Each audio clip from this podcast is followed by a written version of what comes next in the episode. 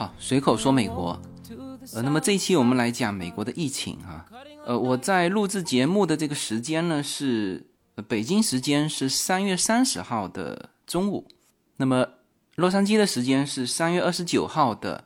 晚上哈。呃，那么截止到目前为止，美国的这个确诊人数啊已经达到十四万两千五百多人，其中两千五百一十人死亡，而欧洲的一些国家。以这个意大利为首的，意大利的死亡人数已经超过一万人了。西班牙六七千，呃，德国也已经超过五百人。呃，全球感染新冠病毒的这个数据，我看到的还是半天前的数据哈，是六十六万。所以说现在这个时刻叫全球进入至暗时刻是是准确的哈。呃，那么美国的到今天为止的十四万两千人，其中一半是集中在纽约。我现在看这个数据哈，是纽约排在第一，是五万九千多人，然后是新泽西是一万三千多人。那实际上这两个数字应该加在一起，你就给它算成纽约市吧。因为但凡了解这个纽约的都知道哈，就是很多人是在纽约上班，但是他住是住在新泽西。呃，我自己在纽约的呃两个朋友，一个朋友一个同学吧，他们都是这种住都是住在新泽西。然后呢，在纽约上班啊，所以这个排名第一和排名第二的呃这两个地方的数字应该加在一起，那就是纽约的数字。那么加起来大概是七万四的确诊病例，那么占到全美的十四万二里面，这已经超过一半了哈。那么加州是纽约数字的十分之一，就是六千多人。当然，加州也有一百三十二人的死亡哈。纽约是就是把新泽西跟纽约合在一起，已经是一千一百多人的死亡了。呃，那么从这个表格扫一遍，基本上就除了率先感染的这个华盛顿州之外，那么其他的基本上就是人口密度占到一个非常大的因素。所以呢，我这期节目的内容啊，呃，主要会说两个部分。呃，第一部分呢，我们会把纽约的情况展开。因为我刚刚还在和我在纽约的同学在通话，呃，我发了一个，就是我们社群有在传的一个纽约的市民写的一段文字，我发给他，我向他求证说是不是这样，呃，那么他也给了我呃蛮多一手的一些信息哈，呃，当然这个是要结合的，就是每个人只是看到他局部的，呃，特别是你问个人的时候，呃，他。只会把他看到的局部的东西告诉你，然后呢，你再去结合那个新闻。呃，最好看美国的新闻的时候，这个你还要多看几家。呃，那这样大概就是集中到我这边的一些信息啊。所以我这个第一部分呢，就会跟大家展开，就美国目前叫当之无愧的这个重灾区纽约的具体情况啊，这是第一部分。那么第二部分内容呢？也是非常重大的，就是美国针对这个至暗时刻出台的一系列的措施。那么大家广为熟知的就是这个二点二万亿，就川普刚刚签署的，呃，很多人把它翻译成叫经济刺激计划。那实际上，我个人也很认同，应该把它叫成是救援计划，因为这里面分为三个部分。呃，无论是直接的补助，还是贷款，还是救援，呃，其实就是度过这一段危机的，呃的一种救援计划。然后，二点二万亿的具体的这个内容呢，就正常你去查找，你还比较难查到具体的内容，因为呃，大部分的信息是就都没有把它讲全啊，大块的数据列了一下。但是你把那些数据列起来，你发现远远没有达到二点二万亿。嗯，所以找这个具体的数字，呃，我也是参考了几方面的哈。然后我根据这个数据再展开这个具体的内容。呃，那么这一期的节目时间啊，能够把这两部分给说清楚就不错了。呃，那么在开始说这两个部分的内容之前，呃，例行惯例哈，还是给大家报个平安。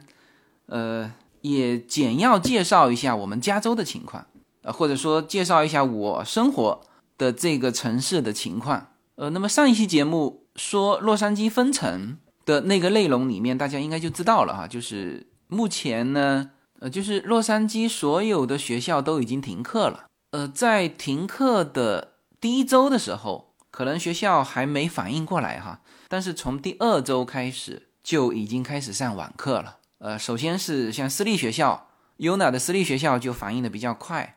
呃，就全部开始上网课。呃，关于他网课的内容，就两天前，呃，我们我们这一周的周末直播就是就是 UNA 在直播哈，就是直播他的这个学习的情况。这个兴趣班的情况，那么其中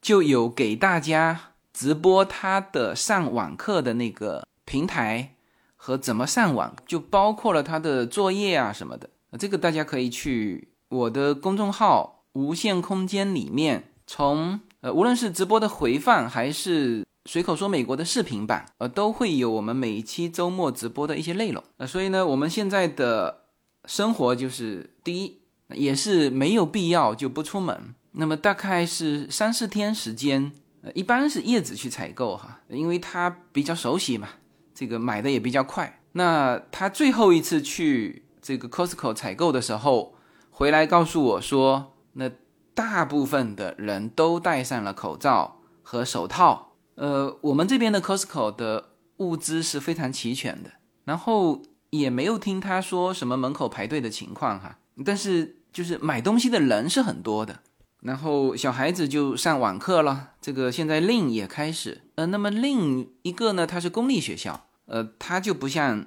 优娜这个安排的这么满哈，好像隔两天，呃，他学校会通知嘛，会发信息到家长，那么特定的时间，那就就是公立学校这边会开始，因为令也小嘛，呃，就是老师跟同学们见见面。呃，但是令的网课就是课外班还比较多。一个呢，它是下棋，啊，这个也能在网络上上了哈。还有一个是画画，呃，都是用那个 Zoom Z O O M 这个软件，呃，来授课的。呃，那么我和叶子，呃，我记得很多人当时中国国内封城的时候，就是拍了很多很有意思的待在家里的做的事情嘛。那。小孩子反正上网课，那我们两个呢？呃，一个呢，叶子最近开始画画了，呃，那么我这几天是开始这个玩延时摄影，呃，然后这种孩子上网课呢，就是有一个好处，就你不要再接送了。大家知道，我之前每天花在接送的时间是两个小时，嗯，然后现在优娜上这种网课，就是我们也没必要，就是一定是他吃完早餐去上课，他有的。课比较早的，他可以先去上课，是吧？然后休息时间，呃，过来这边吃几口，是吧？所以我们现在就是比较明确的，就是改成了一日两餐，就早晨可能十点多吃的早餐，然后呢中午就不吃了，然后直接就到了晚上，到了下午四点半五点，我们开始晚餐，然后吃完饭之后呢，然后我们一家呢就就是从家门口啊散步下去。因为我们这边是一个小坡嘛，呃，就是分层之后啊，就有一个现象，就是街上的人开始多了，呃，这个可能我之前也说过哈，就是因为原先出门都是开着车子出去的嘛，啊，所以呢，这个街面上反而是没有人的，就是到 mall 里面很多，但是现在你也非必要就不外出了嘛，那所以很多的邻居啊，就发现三三两两都是这个时候出来散步，那当然。我们会保持一个就一点八米的一个距离啊，这个就大家都还是很守纪律的哈。呃，这个呢，大概就是我们现在的一个生活。You swore and said we are not. We are not shining stars. This i know. I never said we are. Though i never been through hell like that of close enough windows know you can never look 好，那么我们就开始讲纽约的情况，呃，其实前几天关于纽约的这个信息啊，其实是蛮混乱，呃，因为一方面呢，当然夹杂着很多这个中文的自媒体为了这个点击量。夸大一些事实，而且引用了一些不是这个事实的一些视频和一些照片。呃，那么再加上这个数字的增长，那确实是给人以很大的恐慌。呃，但这里面其实还不是那么简单的说，哦，某些这个自媒体夸大其词，美国的这个这个媒体啊，就它本身也在夸大。就美国这边媒体批评政府，就挖掘一些猛料，呃，这些都是这个各个媒体的职责所在。就他这是他的工作啊，那这也是媒体之间激烈竞争造成的嘛啊，这是一方面。那么另外呢，就是就地方和联邦之间的呃一个博弈。呃，大家知道现在的纽约的市长是民主党人，像纽约和加州这个一东一西啊，是叫做就民主党的大票仓，那所以他们跟川普之间本来就有啊这种立场的不同啊，党派之争嘛。然后再加上这个今年又是大选年，是吧？啊，所以就纽约作为地方，他们说叫会哭的孩子有奶喝，那那就是。不断的向联邦要钱要物啊，那么也加剧了这种呃信息的这种混乱化啊，包括呼吸机的事情，我待会儿会说到哈。呃，因为美国的这个形势是每天都是变化很大的，是吧？所以呃，这个即使是三天前、两天前，我看各路信息啊，也还是非常复杂，一团迷雾。呃，那么一直到今天，我慢慢的才看到一些。就可能是相对客观一些的这个文章，今天嘛，它一直到今天晚上越来越多，越来越多，就是关于纽约这边的一些呃真实的一些情况。所以呢，首先我想用一个切入点，就是我和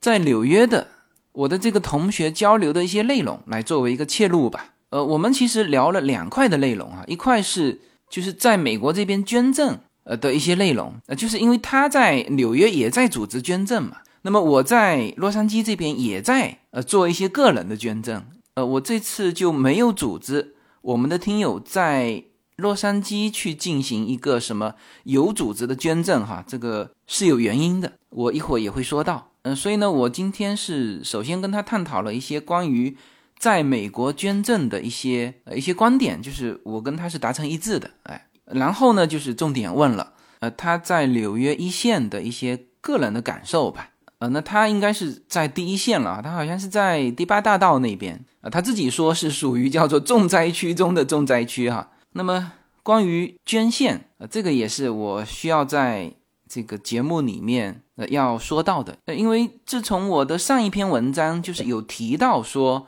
美国现在这边的一些物资也紧张，之后就我们随口说美国的社群，呃，几乎每一个城市都有代表跟我提出来说，哎，他说自由军，你当时就是武汉或者说国内疫情最严重的时候，你组织了两批货物过来，那现在你们有困难，就是否需要，或者说有一些城市是已经都通知下去了，说哎，开始我们组织捐款。或者是买什么东西，哎，捐助到美国来，那么这些都被我制止了哈。那么这个观点，我和这个同学一交流，呃，基本上是达成一致的。因为前一阵子他大概七天之前，就他也很着急的在组织捐赠，然后一通折腾之后，呃，最后就回到跟我的观点是一样的。呃，我们哪些观点是共识的呢？呃，就是第一叫做就近捐赠。呃，为什么这么说哈？因为美国的医疗资源其实还是丰富的，这个观点我在前几期节目的时候我说到了，因为我们当时扫这个美国的防护服、口罩这些东西，我们是从零售扫到批发，扫到仓库，再扫到厂家。我其实是有感觉它的这个生产能力和体量是是 OK 的，但是呢，就是美国的疫情发展的太迅猛了，特别是纽约那边，就是。一下子的确有供不上的情况，所以拍了大量的照片出来，呃，说没有口罩，没有防护服，呃，最近是说没有呼吸机啊。但是就是从中国调物资过来，我们都不说那个海关遇到的情况哈，啊，中国海关要出啊，美国海关要进，是吧？这个税收怎么办？是吧？这个 FDA 认证怎么办？因为美国这边所有的东西捐进医院是要有 FDA 认证的。就是你如果是大批量的话，然后还要写什么免责声明，呃，这个都是法律上一定要做清楚的哈，否则你是好心办坏事。美国这些法律是很很严格的，这些都不论，就单说这个时间，中国运出来到这边最快空运，就从点到点七到十天时间是最快最快。那么就这里面，我们自己做从美国到中国的这个这个时间啊，我们其实就翻回头来做的时候，其实是心里有这个，就是多了这根弦的，就是十天之后，当你物资运到的时候，人家这边还缺不缺？那这个是我一直以来的要做这件事情的一个一个疑问点哈。呃，那么现在从加州的情况和纽约的情况来看，我现在说的都是当天的情况哈，就今天我说话的时候的情况。洛杉矶这边啊，应该说口罩是绝对不缺了。大概在四天之前，洛杉矶就下播了二十五万个 N95 的口罩，就洛杉矶，洛杉矶市哈，还不是大洛杉矶。那么那个时候，我就就至少加州这边，我就非常清楚的告诉国内的。呃，这个朋友就是你们不要再从那边运过来，就是等你十天运到这边，所有的供应都上了。那这个是当时四天前的情况。那么今天这个纽约的情况是什么呢？我的那个同学，他对应的还不是一线的医院，呃，他一线的医院有那个联邦，有那个这个州政府在供应的，他供应的是二线的医院。就其实原来最早洛杉矶这边也是，就是二线的医院，他有的时候猝不及防。它没有这些东西啊，但是现在今天哈，纽约这边二线的医院基本上什么东西也都不缺了。那么他现在能够做到的是什么呢？就是他也是个人，他之前也说要组织，后来就是这种大批量的组织是很麻烦的一件事情。第一，大批量的组织要 FDA 认证，最好是在美国买，那美国买就没法发挥这个我们从中国。呃，运过来的这个这个优势了嘛？呃，他现在是个人哈，化整为零，啊，捐了一些这种就消毒液啊，就再多都能用得了的这种东西。然后就他对应的那个纽约的那个医院的院长就说，他现在医院缺什么呢？缺那个兜头发的那个，就是我们医生和护士，你有看到那种。蓝色的把整个头发兜住的，有点像女生洗澡的时候用的那个浴帽的那个东西。他说那个东西缺，其他的是不缺的。呃，所以这个就是今天西海岸和东海岸，就是美国的医院，就到底缺不缺物资的情况。呃，我其实在他拍过来的视频，他还给我发了很多医院里面的视频嘛。那我还确实看到了这个医生啊，那个穿的不是。标准的那个防护服，呃，但是我看他的这个院长说不缺了，那我想有可能哈，他是就是不是所有的医院呃都是能够接收这种就是新冠疫情的这种定点医院吧，呃，所以他们没有穿那个非常标准的防护服，但是有那种叫做叫做长袍，呃，我就刚刚哈。又看到我们美国群里面呃一些信息、一些视频，就说到这个物资源源不断的在往这个第一线在运输所以就这一点上，我跟我这位同学是达成共识，就是没有必要长途从中国再买一批物资，再倒过来再捐到美国这边的医院呃，那么这个是一个共识。那么呃，就这个来说，就是我看到蛮多的我们的听友哈。当然都不是说高价卖过来哈，但是他们是想卖过来，就是很多医疗物资。那么大家从这个信息，呃，基本上也能够判断，就是说他现在这边基础的这个物资啊，已经是够了。然后就是中国，你如果想把它卖进来，就变成是属于叫正常的进入这个市场。就是第一，它不是那么着急了；第二，你要去搞 FDA 认证。啊，他医院才能够用啊，是吧？这个是第一个共识。那么第二个共识就是不要去搞大批量的了，因为你一旦搞大批量，是吧？你捐进去，你以一个组织的形式，那首先你要办一系列的手续，是吧？你慎重起见，你甚至要为了这件事情，你去找一个律师帮你去起草这个免责声明。嗯，当然，如果有那个模板拿过来抄一抄也行哈，但是这个法律上的一个手续你是要办的。但是化整为零，个人捐赠这就没关系，因为现在你看这个纽约那边和我们洛杉矶都一样，就离我们这边最近的新冠患者的这个叫做定点收治医院，这个就是这个 Pomona 的这个这个急诊的这个这个点，他到白天门口就有一个这个帐篷，里面有一个工作人员或者说一个志愿者吧，他就是来。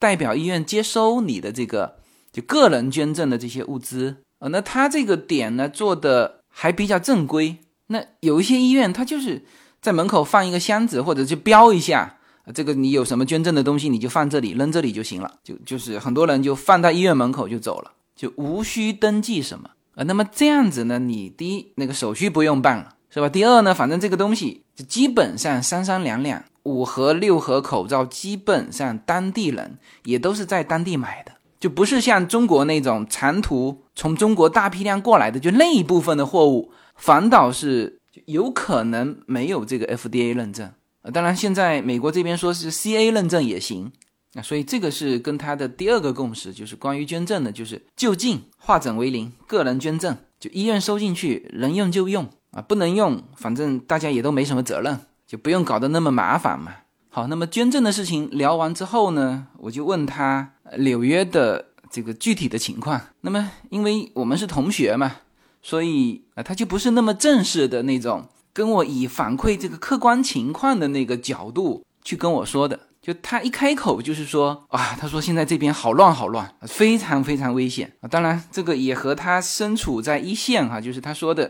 就是那个重灾区的重灾区哈。他说了一个地名，我呃，因为我对纽约不熟悉，也也没记住哈。呃，第一个呢，他就说到医院的情况，他说，哎呀，他说现在医院外面是风平浪静啊。他说医院里面非常紧张，然后我们就聊到那个物资的情况啊。其实他一聊就是主要的物资是不缺，然后他还说了，就是包括他捐献的那个院长跟他说的那一系列的话嘛，就呃现在唯一缺的就是兜头发的那个东西啊，这是呃一个啊。第二呢，他当然有说到呼吸机的情况，那么呼吸机的情况就必须从大数字去说了哈，就因为他所接收到的信息就更多的是。纽约州的那个州长向联邦去要这个物资的时候的那些呃那些博弈的话嘛，就是他说，哎呀，他说我搞不懂为什么川普就是一直不给他们拨这个呼吸机。那人家川普说了嘛，就是在你纽约的仓库里面有一千台呼吸机，你都还没拿出来用。呃，这就是我有看到的中文的那个段子，因为。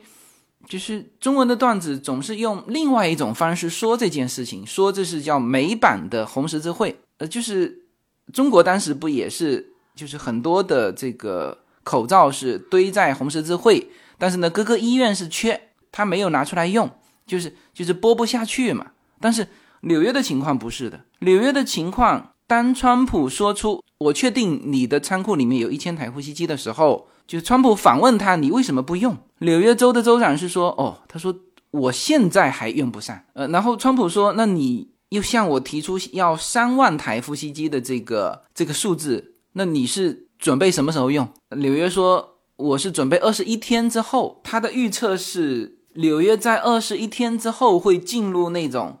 可能是多少三分之一还是一半的人感染上新冠疫情之后提的这个数字。呃，说要三万台呼吸机，所以有些人评价说这个三万台就是叫漫天要价啊，所以这个实际上是地方和联邦之间的，就不仅仅是说哦，我地方把这个情况说的危险一点，我可以要到更多的资源，而且他这样说了之后，就很多政治上的因素，就是对于他的选民来说，那你看我给你们要到了这么多东西，这是他的工作呀。另外就是。也是他的职责所在，就是尽量的能够去多筹备一些东西，以防不测。啊，这个是对他选民来说。那么第二呢，就对川普来说，是吧？他是民主党的，川普是共和党的，而且今年是二零二零年选举，是吧？我当然是，也不是说给你制造难题，就是说，如果我抛出这个数字，你没法给我，那怎么样也会给你减分嘛？就舆论上也给你减分嘛。所以这个就单单呼吸机这件事情。呃，你就可以看到这个地方和联邦之间的博弈，这个这个州长就他从政治层面啊，为了他的选民以及就是党派之间的这种博弈啊，所以信息是这样搞得很混乱的，是吧？但是好在就是说我说话的现在就越来越多的情况把这些情况给说清楚了啊。那么这个是医院的情况哈，我的这个同学也是一开口就是好乱好乱。好糟糕，好糟糕，好危险，好危险！啊，那最后你一个一个去确认他的东西的时候，大概会理出一个大致的这个这个情况。好，那么再接下去哈，他说到这个物资，他说很多这个小的这个商场啊，它直接就关门了，就是那种小超市，因为你之前要的量本来就不大嘛，然后很多的这个供货商他直接就不上班了，他也不想往你那么危险的地方去供货，他直接就不来了，那么导致了很多的这个小型超市的确是关了。但是他补了一句，呃，他说那些老美的大的超市，呃，供应都还很正常啊。那么这个就是正常了嘛？因为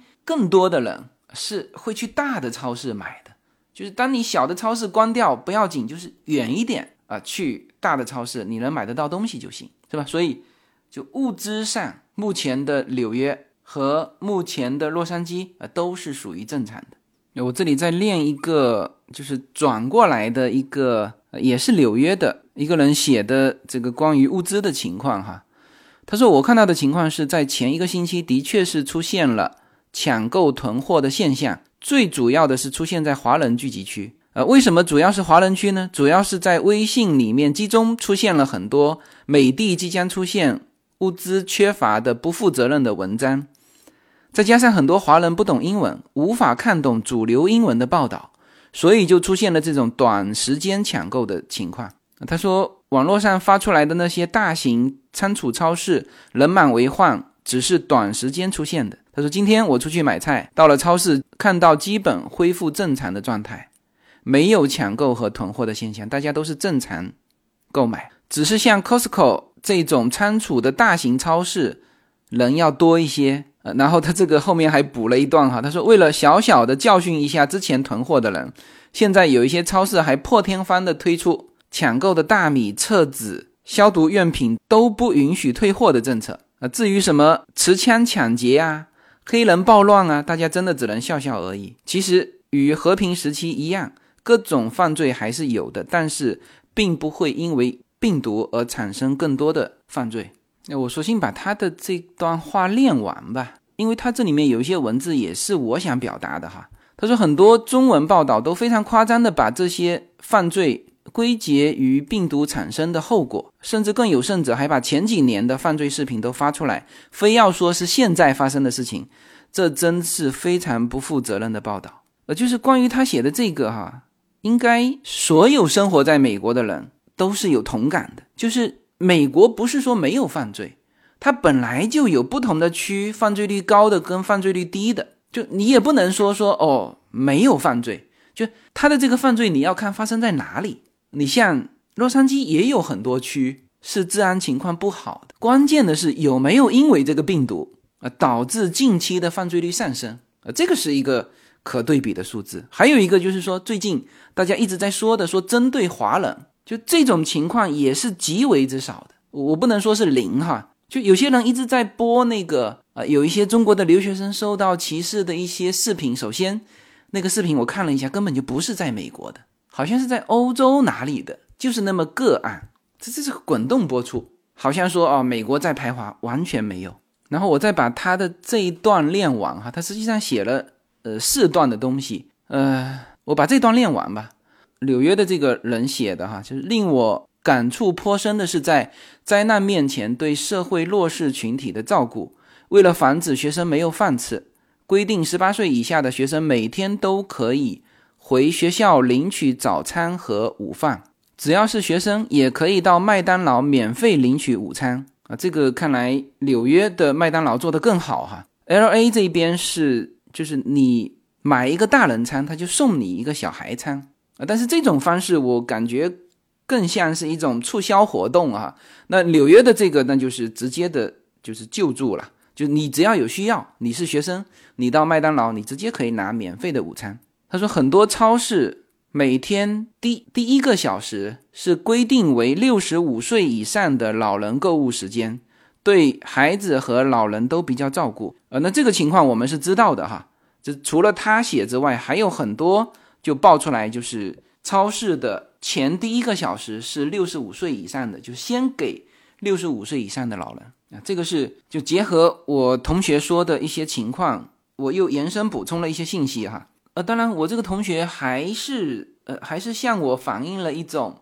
叫深深的担忧哈，一个他说现在警察局很多人请病假，然后医院也很多人请病假，然后他是很担心说这个情况如果继续加剧，会不会因为比如说警察能力的减少，导致一旦出现问题的时候警力不足，还有就是医院是不是能够承载这个重负？那么这个就医院的一些具体的数字，回头我会，呃，这个时候你就得运用大数据了，你就不能完全去凭那个个人的感受，就个人的感受是很真实，但是它可能并不是一个全面的一个反应，是吧？当然，他最后他说了一点，他说这一次纽约的华人在这次疫情面前表现得很好，就是会非常主动的去给当地的医院。警署去捐赠东西，呃，关于这一点哈，我已经看到很多城市的这个市长写出来的感谢信里面特别强调感谢了华裔，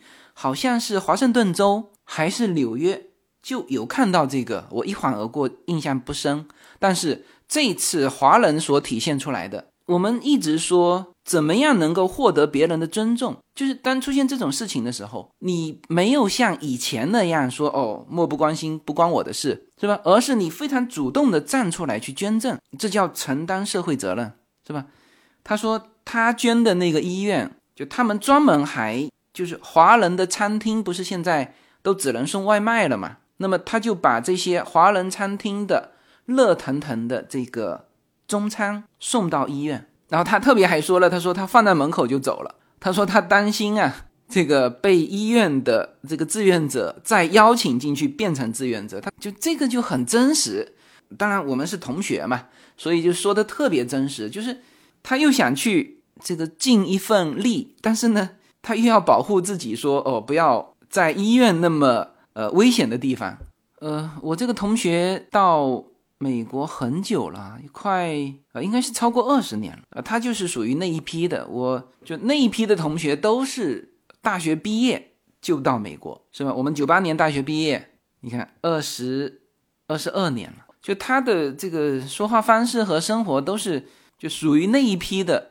老乔哈。他说他说现在就各行各业都停了，大家也都没收入了，所以呢，我们也就只能捐一些少量的东西。但是呢，他说他的那个固定资产是他自己的，所以他说那就这么熬着呗。啊，那么这个就是我一会儿第二部分要说到的，就是川普的这个二点二万亿，我把它称之为叫做就是紧急援助法案起到的这个作用。If you're lost in alone, or you're sinking like a stone, carry on. May your past be the sound of your feet upon the ground. Carry on. 随口说美国的听友大家好，我的新书《平行美利坚》目前已经在当当网、京东等各大网站均开始正式发售，同时在电子书 Kindle 上也已开始发售。那么这本书是随口说美国的第一本书，也是我个人第一本书。拨开迷雾看美国当下，中美两国恰是两条平行线，只有穿梭其中的人才能看清一切。希望大家支持这本书，现在就可以立刻在网上下单购到。这本书，谢谢大家。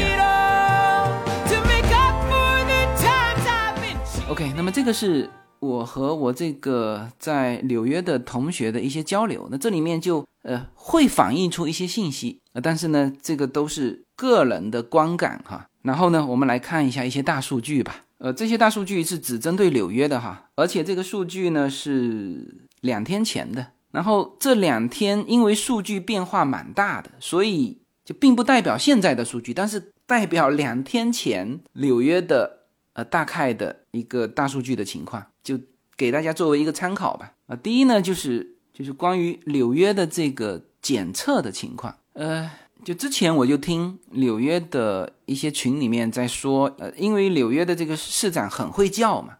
所以呢，这个他拿到了大量的试剂盒，呃，现在。美国的这个这个实际检测的这个人数好像是一天七点五万个，这好像还是前两天的数字。那么纽约就检测的更多了。你看哈，这个纽约州州长三月二十六号在在新闻发布会上称，纽约不仅是全美国检测人数最多的州，也是全球人均检测最高的地区，就每一百六十个人就有一个检测。那么这个数字是刷新了那个原来韩国就一百七十个人检测一个人的这个这个比例哈啊，所以纽约的总检测人数是达到了全部检测人数的百分之二十二，然后它的确诊率是高于平均水平的。两天前的数字哈，这个纽约的确诊率是二十九点八，然后呢，新泽西的是二十九点六，就这两个地方我刚才说过了，就是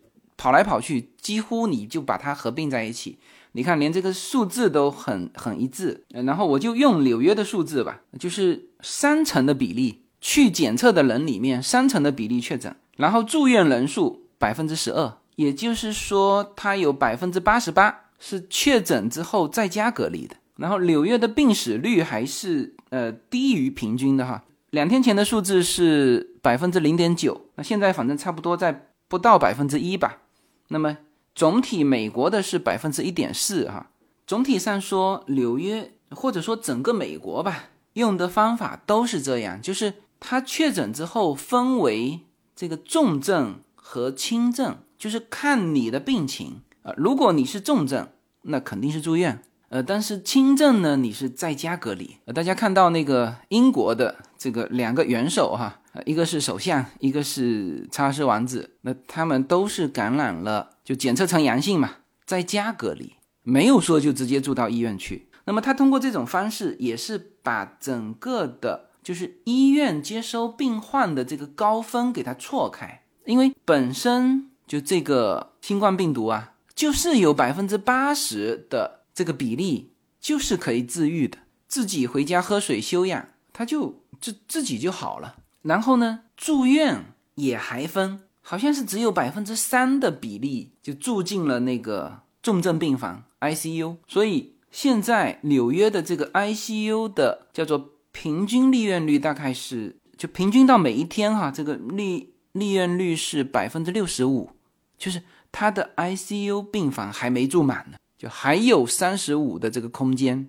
你看哈，我看到的他这一段，呃，就把就另外的那个百分之八十八给解释了哈。呃，他说目前源于检测依然有限，各个州包括纽约采取的是高风险和重症优先、轻症疑似观察的这个原则，保证合理分配医疗资源，救助年老体弱。或者原本就有免疫系统缺陷等类型的重症患者，用广泛的保持社交距离和居家隔离控制疫情扩散。一些媒体使用“放弃”二字描述轻症患者不予检测，是带有一定的误导性的。鉴于目前无官方认证的有效治疗新冠的药物，多国包括日本、英国、瑞典等对轻症不进行检测，但不等于不治疗。或者就此放弃患者，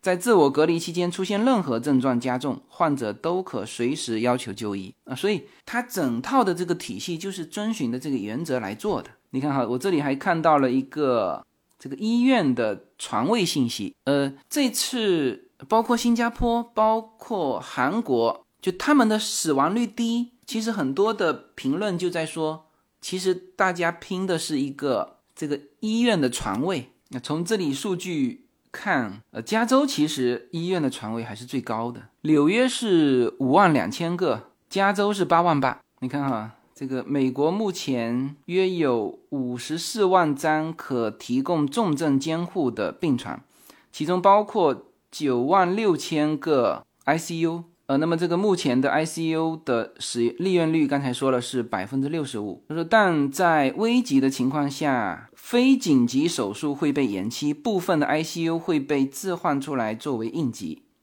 呃，所以现在有一种说法，就是说这个就如果说全球这样蔓延哈，就是每个国家都这样过一遍的话，其实拼的是你的这个重症病床的这个人均占比。呃，那么在我面前有一张图哈，这个。美国的，就是每十万个人拥有的重症病房的数字是第一位的，就是三十四点七，第二位的是德国二十九点二。来，我们继续来看这个纽约的一些数字哈，呃，截止到三月二十六日，纽约州的这个确诊病例，其中百分之八十是进行自我隔离，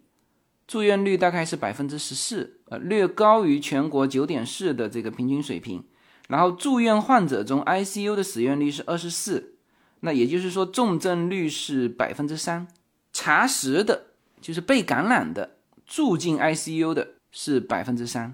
啊，然后这里有一个纽约州政府的一个声明哈。他说，纽约州现在采取的策略是全力救助那些年老体弱、原本就有免疫系统缺陷的重症患者。对于百分之三的重症患者，州长说，这百分之三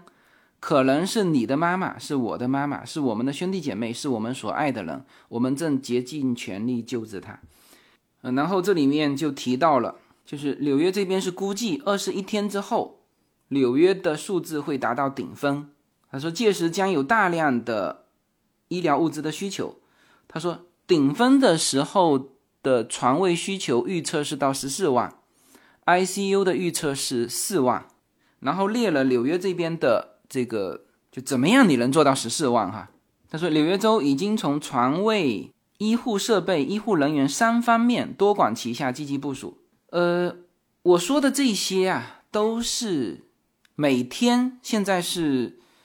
呃，最高到川普，川普也是每天出来哈，就每天跟大家得不得得不得说一个多小时，就是今天遇到了什么问题，马上我现在要怎么做？就我们每每天起来，川普就已经开始对全民讲话了啊，所以最近的措施是非常快，一个一个一个一个就接着出台。那自己我们联邦政府是联邦政府嘛？那像我们加州，加州政府是吧？每天他也要出来。纽约也要出来，那么这些都是这几天纽约这边就是向公众说的一些数字哈。那一个是床位，他说现有的医院扩容至少百分之五十，那这里面就增加了两万七千张。那么原来是五万二嘛，他说可以扩容百分之五十，那其中一部分可扩容百分百，就是再加五千张。然后有四处公共场所已经被选定改建成临时医院。呃，然后一些疗养院将被改编为临时医院啊，宾馆跟学校宿舍被增院。他说，预计仅大学宿舍改造一项将增加约三万张床位。那么最后，安慰号就是今天啊，这个川普把这个安慰号就有两艘医疗船嘛，一艘是到纽约，一艘是到洛杉矶，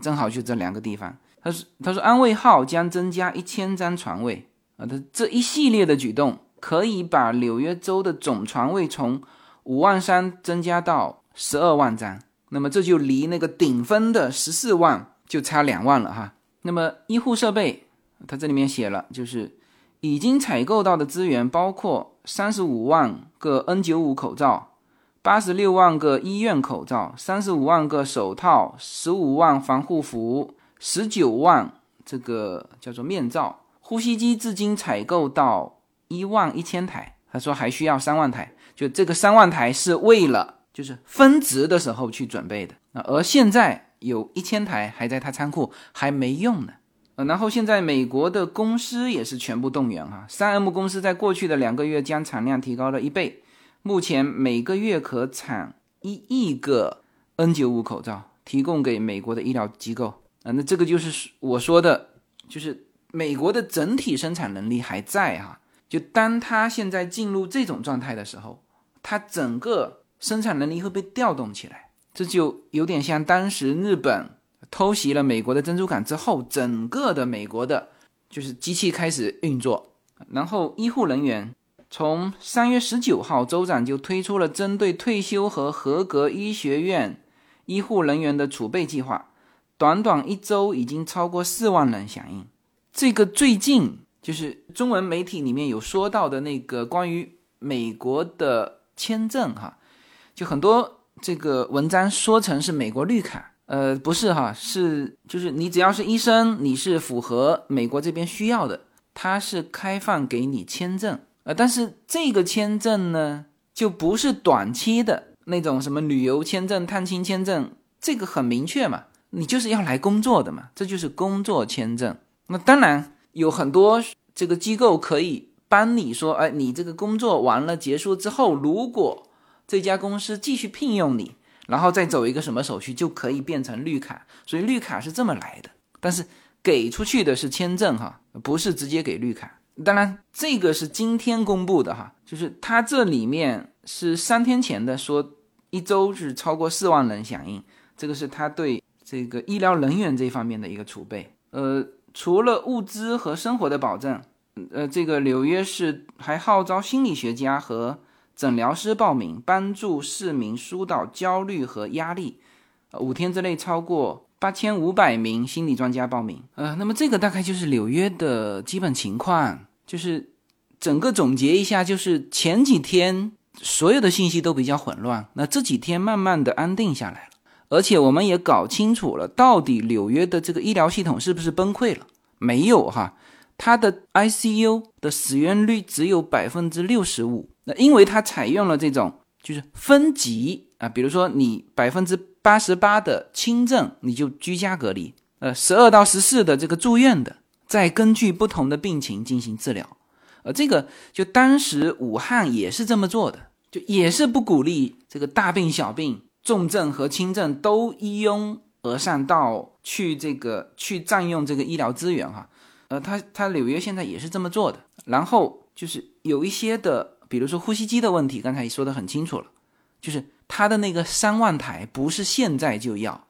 它是按照最顶峰的时候是二十一天之后，就现在有一万一千台了，还需要呼吸机，还需要床位，现在的床位是五万三，然后他已经规划了四个地方，然后这个安慰号，这个这个床也开过去了，好像安慰号是用来。就是接诊那个不是新冠疫情的人，就是等于是把一些医院给腾出来，就病患是先转移到这个这个安慰号上来，呃，所以这个就是纽约现在的一种情况。没有什么能够阻挡，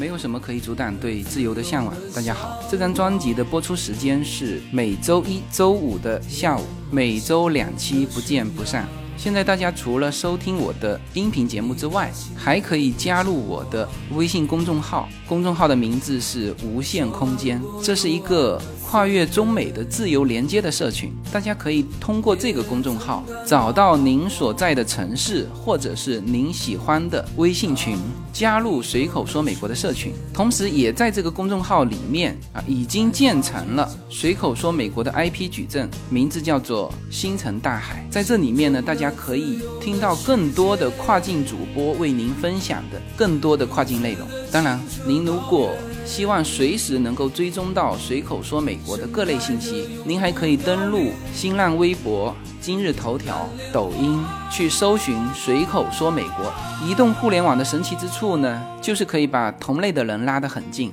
让我们勇敢开始，活成喜欢的那个自己。好，那么第二部分呢，要给大家讲一下川普刚刚签的这个二点二万亿的。我把它称之为叫救助法案。呃，这一批是美国针对这次疫情的第三批的动作了。呃，第一批呢，就是三月三号，川普签署了卫生机构和检测以及中小企业贷款提供了三十八亿美元的这个资金。那时候三月三号的时候，你看八十三亿美元。然后十五天之后就出台了第二阶段的。就是三月十八号签署生效的，价值是一千亿美元的，为提供带薪病假的这个雇主提供税收减免，呃，以及增加失业救助金以及粮食援助，这个是第二批的。然后第三批的就是刚刚通过的这个，有的写是二点一万亿，那呃大概合起来是就不到二点二万亿哈，二点一万亿多。那么这个就是第三阶段的。就紧急援助的这个措施，你看哈，它是就第一阶段、第二阶段、第三阶段，这个数字是呈几何级的放大，这个跟疫情是相匹配的。也就是说，在第一阶段三月三号的时候是什么样的疫情？出八十三亿美元。第二阶段三月十八号是一千亿，然后周五就是三月二十八号二点二万亿。呃，那么这个和那个。股市，我上次说到股市，它把子弹打光了，那个是指这个宏观调控的利息降到零了，啊，但是他这一边是直接发钱的啊，这种援助计划。嗯，然后我看到《华尔街日报》的文章，它其实现在已经在开始准备第四阶段的这个预案了。因为我一直强调这个叫做呃紧急救助法案，因为很多就把它写成叫经济刺激。这二点二万亿，其实你去看它的具体的细节，它不是刺激，它就是一个救助补助。那么现在正在研究的。那个第四阶段的法案才叫经济刺激，因为它的就对应的背景是，他说如果全球金融危机开始，随着经济衰退，那么面对这种情况的的时候，它会有第四阶段的措施出来。呃，那么今天我主要是要给大家展开聊，它已经公布的这个第三阶段的这个二点二万亿。呃，你看哈，这个这次疫情。对美国是双重打击嘛？就一个是疫情本身，呃，其实对无所有的国家都一样哈。就一个是你的生命受到损失，还有一个就是经济受到破坏，所有的国家都是一样的。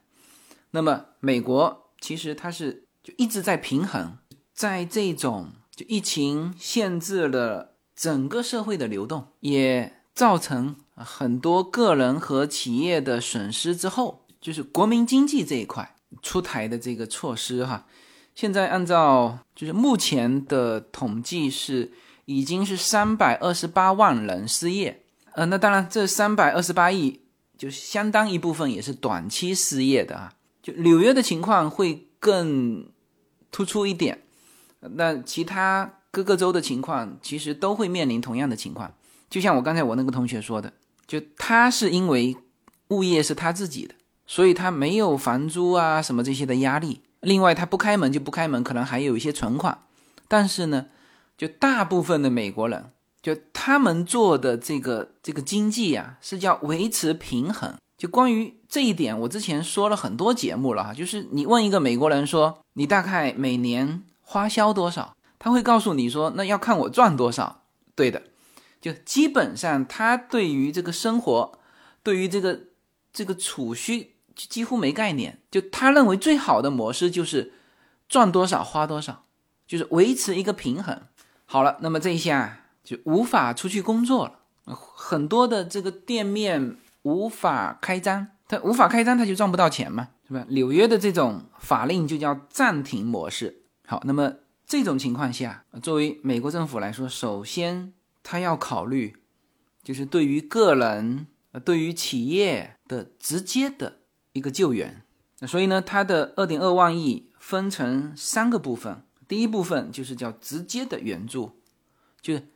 给你钱，就不是贷款哈，贷款是要还的啊。分为直接的援助、贷款以及叫补助。好，直接援助里面，首先就是大家都这个最近，反正美国的这个。民众最关心就是这个直接援助，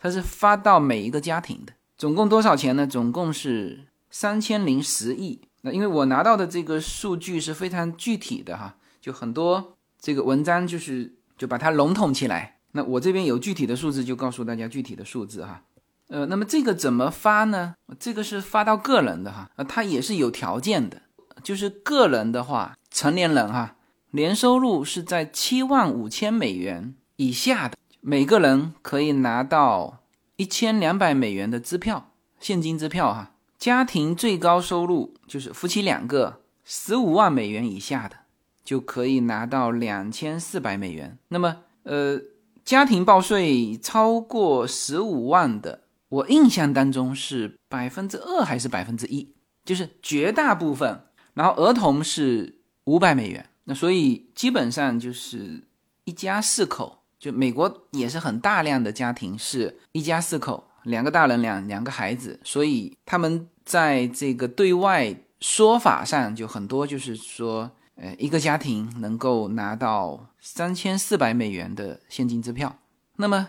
这刚才说的是低于这个，就是个人低于七万五，家庭低于十五万。那么如果高于的呢？那高于的是叫分阶段减少，那也还有一个上限是个人收入上限是九万九千美元，夫妻收入上限是十九万八千美元，就再高的那就没有了。那在此之间的，那就是逐步你越高，你拿的越少。呃，那么这个它是就是根据你上一年度的这个报税。那美国是四月十五号嘛，家庭就全部报税结束。本来哈，四月十五号全部家庭报税结束，但是现在是把它延到了七月十五号，好像反正我们家现在还没报。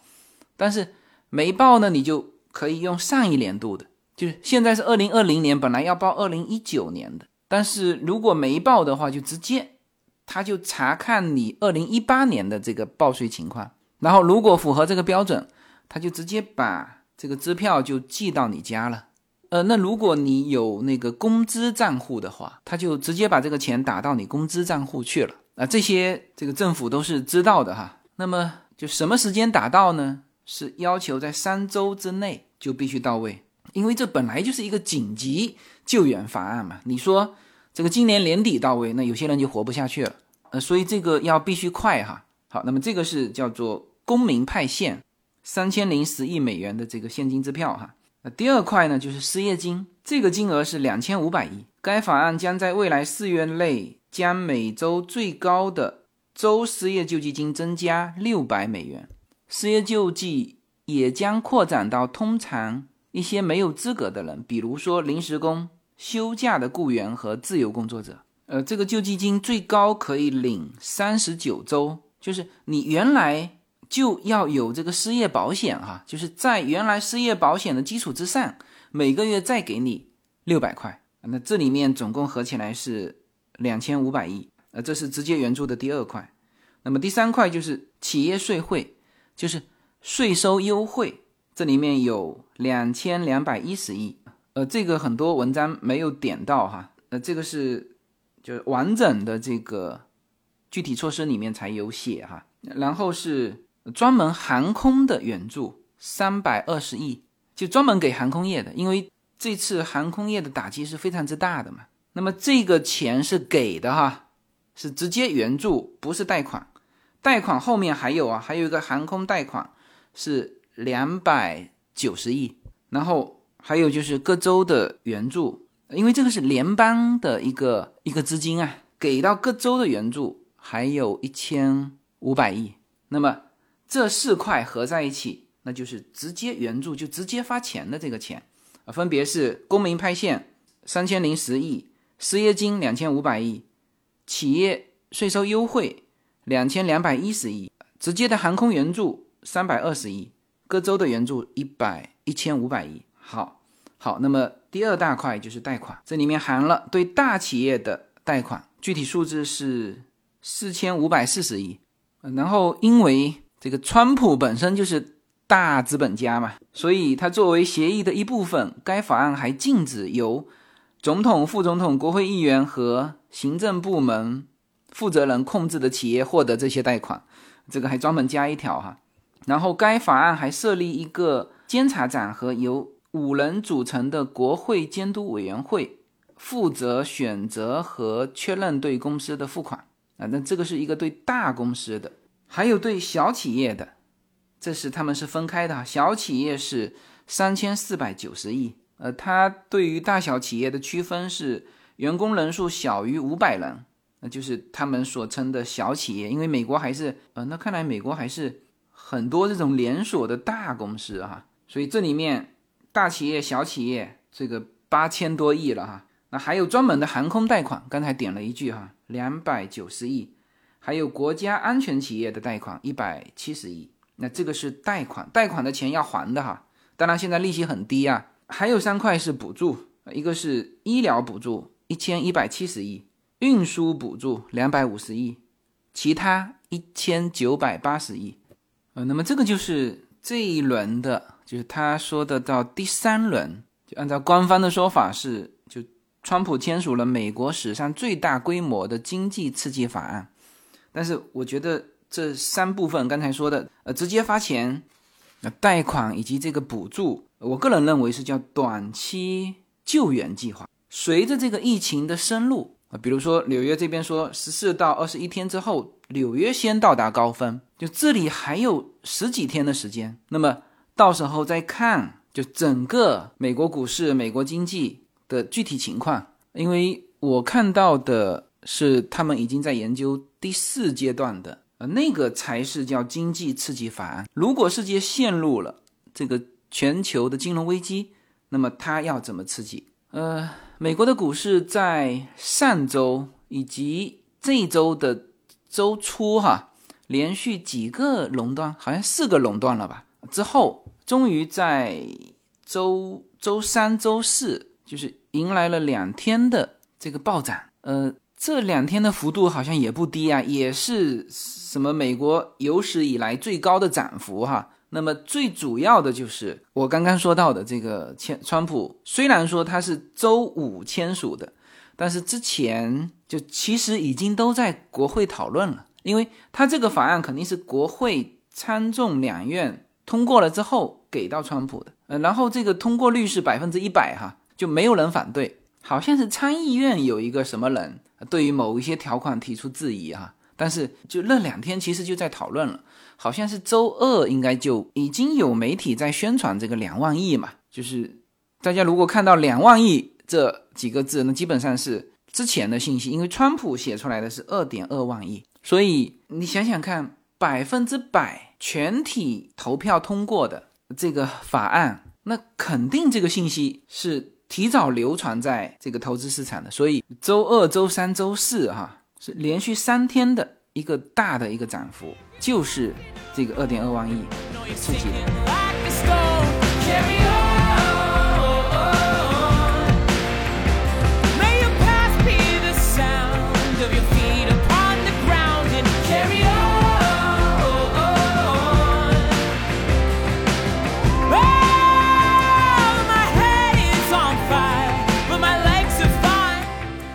那么之前不是一直有人问说，哎，那什么时候呃可以出手抄底呢？啊，其实我已经出手了哈，就是在周三和周四，很小批量的就买那个标普五百指数，那它有很多基金嘛，就是你挑一个标普五百指数的那个基金，呃，直接你你买它指数就好了。呃，然后呢，这个叫做分阶段建仓，也就是说最标准的做法是什么哈？正常股市向下。那个尖底你是不是你去建仓的那个时候？首先建仓不是说一次建仓啊，或者说啊我分三次，就总共就三发子弹，啪啪啪，三发就打完了，这不叫建仓哈，这叫投机哈。正常建仓它需要有一段的时间，就是我其实买的是这一段时间的平均仓位啊，这段时间应该是在我觉得哈，从现在开始往后的一个月时间就。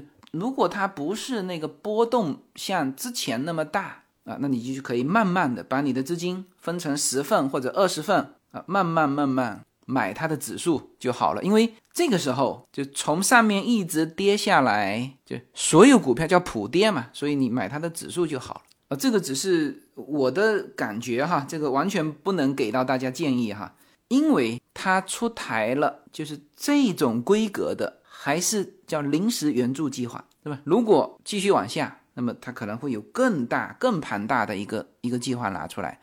那所以，就目前整个的这个这个事态啊，看起来其实已经到了一个绝对不是拐点哈，就是到了一个这个事情慢慢的就不恐慌了。其实股市呢，就是能够从那么高四次垄断下来，它。不是你经济上的问题，它也不是你什么宏观政策上的问题，它就是大家的一种恐慌。对于这个疫情搞不清楚，其实三天前所有的信息都搞不清楚，包括美国自己的信息，是吧？那现在基本上信息明朗，川普也搞清楚了，这个纽约市市长也知道我不能再这个哭喊的那么那么惨烈了啊啊！所以这个就是就目前大致上的。美国的这个情况，基本上从美国受灾最严重的纽约啊，具体的一些东西展开啊，到美国整体，它其实是拿出了一个姿态，就是你看哈，金融危机的时候，奥巴马总共才批了多少？七千八百七十亿，是吧？这次川普直接给你翻三倍啊，所以确确实是史上最大的一个经济救援计划。然后他还在研究第四阶段。那么就这个姿态拿出来，基本上我在想哈，从整个心态来说，大家就相对稳定住了。作为个人来说，是吧？你就当这一个月就在家休息嘛。那反正失业的有失业救助金，再加上这六百，然后呢，就是几乎全民了，几乎是全民补贴，就现金支票发到户。年收入高于十九万八的这些家庭，那。不拿也无所谓，而且这些人往往不会是有这种短期失业行为的哈。然后大企业有大企业的贷款，中小企业有中小企业的贷款。医疗这边，呼吸机在购买，三 M 口罩一个月可以生产呃一个亿的这个量，是吧？那整体上就是，就我相信看到这个真实的所有的信息的人，基本上他会冷静下来，就不像前面的就那么恐慌了。所以。从现在往后面，就是有可能从技术上还会有一个继续探底的一个动作，但是这个就是技术上的动作了。就大家不再恐慌之后，我们是由衷的希望哈，美国经济作为全球经济的一个一个引擎啊，它如果垮掉，全球经济就垮掉了。呃，所以美国这次的这个姿态以及它的这个措施精准投放，我还是认可的。所以呢，我最近开始建仓了。啊，但是我还是鼓励大家做实体经济哈，只是说就是之前因为它市场急跌下来，那确实是有一些呃机会，呃，但是呢，这也不是抄底哈，我刚才说了，就是不是说你三批就把你的仓位买满，而是逐步释放，就是你从现在开始往后一个月的时间，哪怕把你的资金分成。二十份啊，每天买一点，买一点，呃，这是一个就在这个阶段把这个仓位建立起来，叫逐步建仓，好吧？那么这一期的节目我也会同步到喜马拉雅，呃，因为这个非常时期嘛，也希望说这些信息能够更多的人知道，因为很多的这个这个家长，很多在国内的亲人担心我们在美国这边的一些情况，所以就这期我们会同步到。这个喜马拉雅，但是完整版的随口说美国还是要大家到这个公众号或者小程序无限空间里面来听哈。好，那么这期节目就到这里，谢谢大家。